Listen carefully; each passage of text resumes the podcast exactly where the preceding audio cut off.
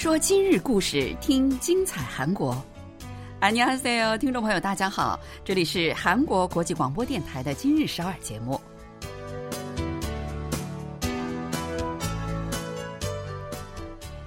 聚焦今日首尔，体会当下韩国。让我们带您走遍韩国的每个角落。让我们把最真实的韩国送到您的耳边。听众朋友，大家好，我是小南。 我是立新。自从疫情爆发以来啊，韩国人的手机上每天早上都会收到防疫部门发的当天新增确诊人数的短信。但是这个短信啊，在经历三年后呢，消失在了历史的尘埃中了。嗯，这个疫情最严重的时候，大家一起床第一件事就是什么？看手机啊，对呀，先看这个手机短信，说今天新增确诊多少哈，就看天气预报一样。嗯，不过呢，韩国行政安全部在上月十八号已经正式向全国各地政府发送了公文，让他们。不要再发这种短信了。对，有关部门呢是根据民意最后才做出这种决定的。因为有不少人据说是反映哈，说现在这种短信啊已经意义都不大了哈，大家也不看，那天天这么发也给大家带来了一种那种疲惫感。嗯，其实从行政效率上来讲呢，也是一种浪费了。对呀。再说啊，这种短信这么长久的发哈，久而久之，当政府真正的发送了什么灾害警报短信的时候，很多人就已已经不看了，这样反而更加糟糕啊！对啊，就觉得哎呀，又来了，又是新增确诊。其实不是哈。曾几何时呢？政府每天早上发送的这个该地区新增确诊人数，给大家的日常生活的确是带来了很大的帮助哈。现在看来是该到了收场的时候了哈。我觉得是好消息哈。嗯，好了，那再来看看今天我们要给大家介绍一些什么消息吧。现在街头的餐厅、咖啡厅里，各种 IT 机器是越来越多。带大家走进韩国街头巷尾的店铺里，去看看正反面的情况。嗯，据说啊，现在韩国很多的这个店铺打工，他们专门找中老年人来看看是什么情况。当我们去博物馆，常会看到一些栩栩如生的动物标本。你有没有想过这是谁做的呢？今天就给大家介绍两位动物标本制作师。嗯，好，那我们接下来就给大家介绍一下详细内容。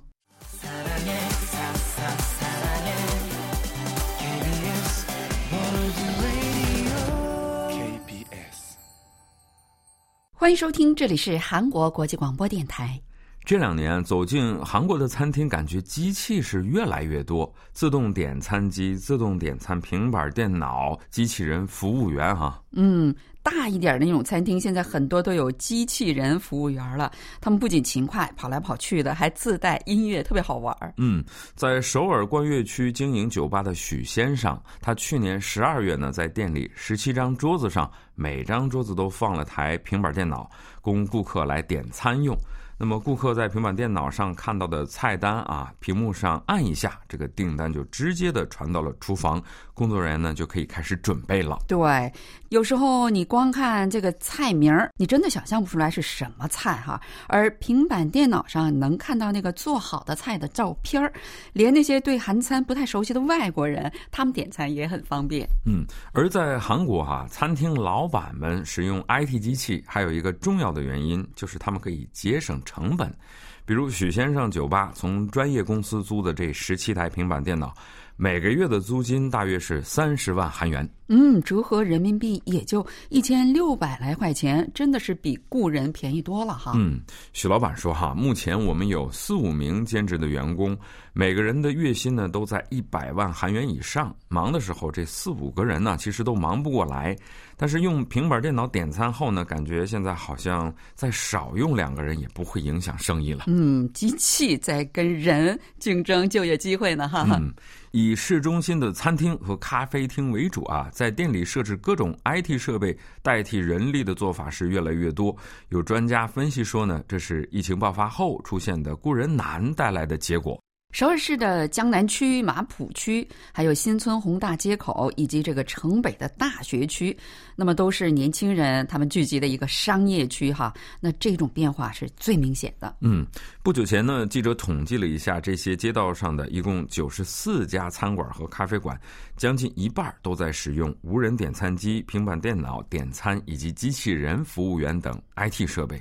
甚至呢，还有的干脆就是只用机器不设人的无人商店呢。有些人预测说，这种变化还将以。更快的速度去发展，在永登浦区经营一家牛尾汤店的崔先生，他三个月前呢开始使用三台机器人服务员。他说，雇的员工啊，他们有点事儿就经常会缺勤，而机器人他们绝对不会有这种情况。嗯，而且像牛尾汤这种餐啊，碗都是非常烫的，对，有的是还用石锅装餐哈，这个端着滚烫的碗从厨房送到客人的桌上，其实也是很危险的。反而可能机器人呢送餐更安全一些。对，首尔马浦区宏大入口步行街两百米范围之内，十九家的这个咖啡馆、餐馆当中哈，就有六家在使用 IT 设备代替人工。在首尔延世路啊四百来米的街道里，十五家店铺中有十家都在使用这些设备。那么经营项目呢也是很多样的，有小吃店、手工汉堡店、面馆等等。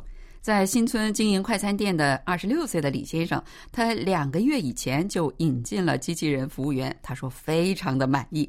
高丽大学附近的情况也类似，一条两百来米的商业街上，在一楼开店的二十家店铺，一半儿都在使用自动点餐机。快餐店自动点餐机其实是最多了，对，而且根本不用人的无人店铺呢，也是越来越多哈。一两年前，无人店铺主要是冰淇淋店、便利店。现在呢是各行各业都在开无人店，什么无人咖啡馆、无人干洗店、打印复印店、旅馆等等啊。引领这一变化的是大批的 IT 设备非常熟悉的年轻老板们，他们觉得这样既可以节省成本，还可以减少跟顾客的接触而发生各种冲突哈，所以呢非常的方便。首尔冠岳区一家烤肉店的尹先生啊，今年三十来岁，他的店里有十八台点餐平板电脑。他说呢，员工们有时还会遗漏订单或者发生点餐错误，但是平板电脑不会，我就能专心的在厨房准备烤肉，不必担心会发生点餐错误。因为这种情况，一家专门经营机器人服务员公司的负责人他就说：“他说我们二零一九年销售了只有五十台服务人机器人，说去年呢我们就卖了一千四百多台，增加了将近三十倍啊！哇。”这个经营点餐平板电脑公司的负责人呢，也表示哈，去年的设备销量比二零二一年呢增长了三成，但是呢，不熟悉 IT 设备的消费者也不在少数。最近呢，去过无人便利店买东西的上班族的吴先生，他说，买一个小东西也得去操作那些陌生的机器程序，很麻烦，还不如人类服务员贴心呢。看来，要想让顾客们。都能切实的感到智能化的好处，还得不断的改善哈。好了，我们来听首歌吧，为您带来这首由 Crush 和泰妍演唱的《不要忘记》，稍后继续更精彩的今日首尔。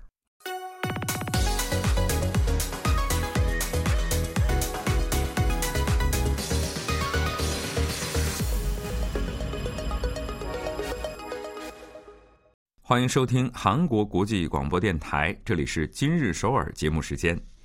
长久以来，在韩国啊，餐厅、咖啡厅、便利店等等，他们招聘打工兼职人员的时候啊，主要是以二十多岁的年轻人为主。所以呢，大学生们他们寒暑假里打工的人就特别的多。但是近来啊，据说不管是炸鸡店还是啤酒屋，招聘中老年打工人员的特别多。主要顾客是二三十岁的年轻人的店呢，也不例外。首尔江南区有一家深受二三十岁年轻人欢迎的啤酒屋。最近呢，这家店聘请了两名员工，一名是五十四岁的男性，一名是六十三岁的女性。主要工作呢就是大厅服务和厨房助理，时薪是一万两千五百韩元。政府规定是九千六百二十韩元，老板居然给一万二啊！嗯，比这个政府规定的要高哈。对，是四十五岁的这个老板啊，他说：“其实这是我第一次雇佣五十岁以上的员工。以前呢，我们都是雇佣年轻人做兼职，很多呢只工作两三个月就辞职了，我们就不得不总是更换员工啊。那大学生们开了学，不太容易做兼职啊。就算是他们已经大学毕业了。”打工兼职也是一个暂时性的，一旦他们找到稳定的工作，谁还会继续来打工呢？要想找到一个长期做下去的人，还是得找没有这些变数的那些员工哈。对啊，以前餐厅的这个大厅服务和客服基本上被认为是年轻人的专属哈，但现在中老年员工也在做这些事儿。据一家兼职中介平台日前的消息，去年一到八月，该网站上招聘五十岁以上的打工人员的招聘广告同比增长了六成，比两年前是增加了一倍多。对，很多人都说说年轻人在回避兼职工作，而婴儿潮一代的五六十岁的人呢，他们又开始认真的考虑退休之后的生活了。所以呢，现在可以说啊，年轻人留下的这个兼职空白被中老年人填补了。嗯，全国餐饮协会的代表李昌浩反映说呢，现在连寒暑假也没有那么多的大学生要兼职打工了。很多老板们啊都在说，现在的大学生们也不知道都去哪儿了。少子化现象在影响着社会的方方面面哈。据韩国国家统计厅的调查说，全国服务业的从业人员三十岁以下的确是减少了，而五十岁以上的增加了。很多老板们呢都觉得啊，中老年人啊也是有他们的优势的。京畿道城南市一家便利店，他们雇佣了一名六十七岁的男员工。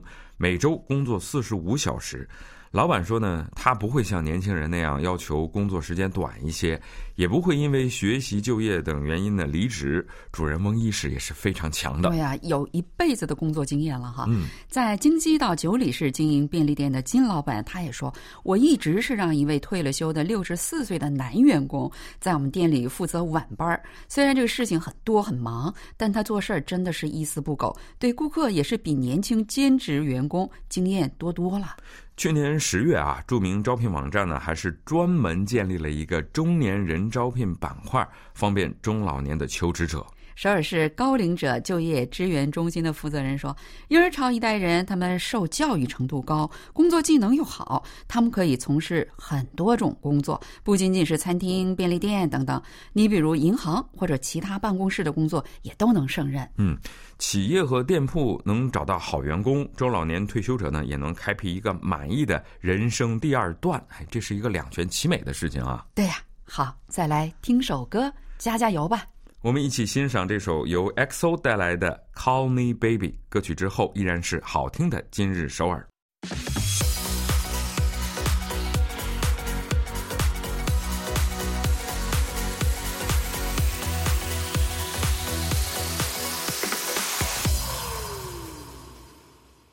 欢迎收听韩国国际广播电台，现在是今日首尔节目时间。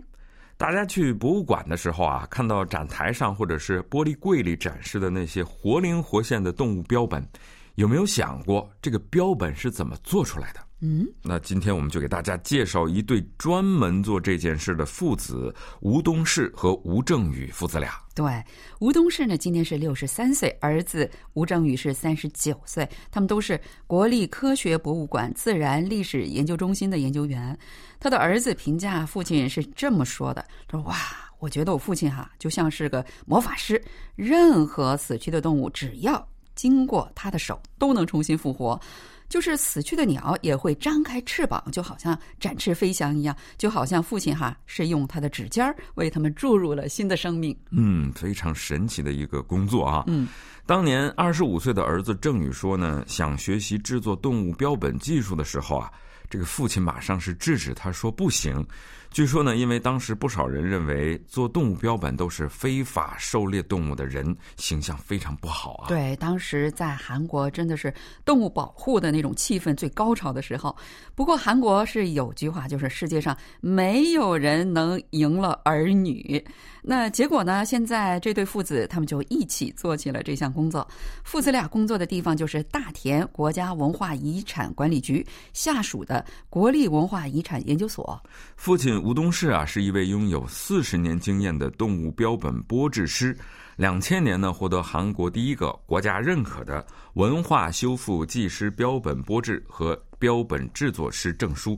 那现在儿子吴正宇呢，追随父亲的脚步，成为文化遗产管理局唯一的动物标本剥制师。嗯，他们做标本选用的这个材料都是来自于因为某种事故意外死亡或者是自然死亡的天然纪念物。